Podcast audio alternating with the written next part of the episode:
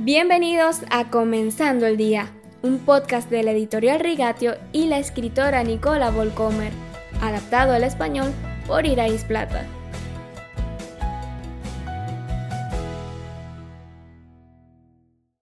Continuamos con las reflexiones de Jessica sobre el tema Dos Reinos y para ello nos conectamos vía telefónica. Adelante Jessica. Playboy, temerario, creador de tendencias. Hoy hablamos del personaje rebelde de la parábola del Hijo Pródigo. ¿Cuántas veces, especialmente cuando era joven, me sorprendí pensando que no tenía testimonio? Nunca fui borracha, no tuve una lista interminable de exnovios, no tuve hijos ilegítimos, ni me metí en peleas, no fui adicta a las drogas, ni siquiera una adicción a las series de televisión o a Internet.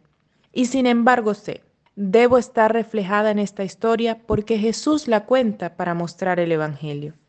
Aunque la parábola está salpicada de una historia de vida muy diferente a la mía, la confesión del hijo menor en Lucas 15 se aplica a mi vida antes de mi conversión.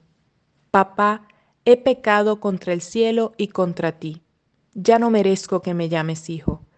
Lucas 15:21. Para mí es una de las declaraciones más poderosas de la Biblia y un resumen perfecto del Evangelio. Es la confesión. Soy indigno de principio a fin. El pecado me ha corrompido y he caído sin piedad en él, y he perdido. Todos hemos estrellado nuestras vidas de alguna manera. Romanos capítulo 3, versículo 23 y 24 dice, pues todos han pecado y están privados de la gloria de Dios, pero por su gracia son justificados gratuitamente mediante la redención que Cristo Jesús efectuó. No dice todos menos Jessica han pecado, dice todos. No importa cuán inofensiva y dulce mi vida pudiera parecer desde el exterior, sin Dios era frágil y condenada a la muerte eterna. Mi vida no necesitaba cirugía plástica ni plan de superación personal, sino salvación. Aún sin haber probado las drogas o pasearme por los prostíbulos de este mundo, lo sé muy claro.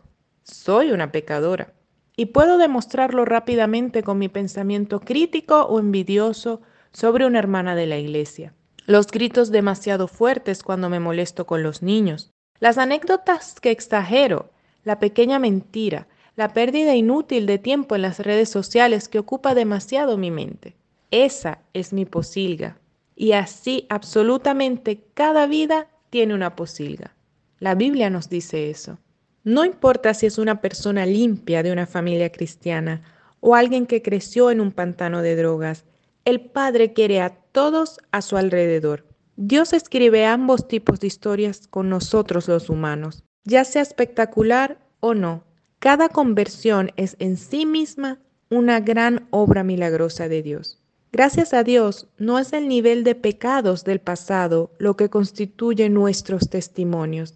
La conversión seria de una vida gastada y egocéntrica es lo que mueve a las personas y está en el corazón del Evangelio. ¿Cuál es tu verdadero testimonio? Tengamos valor y hagamos uso de nuestro testimonio.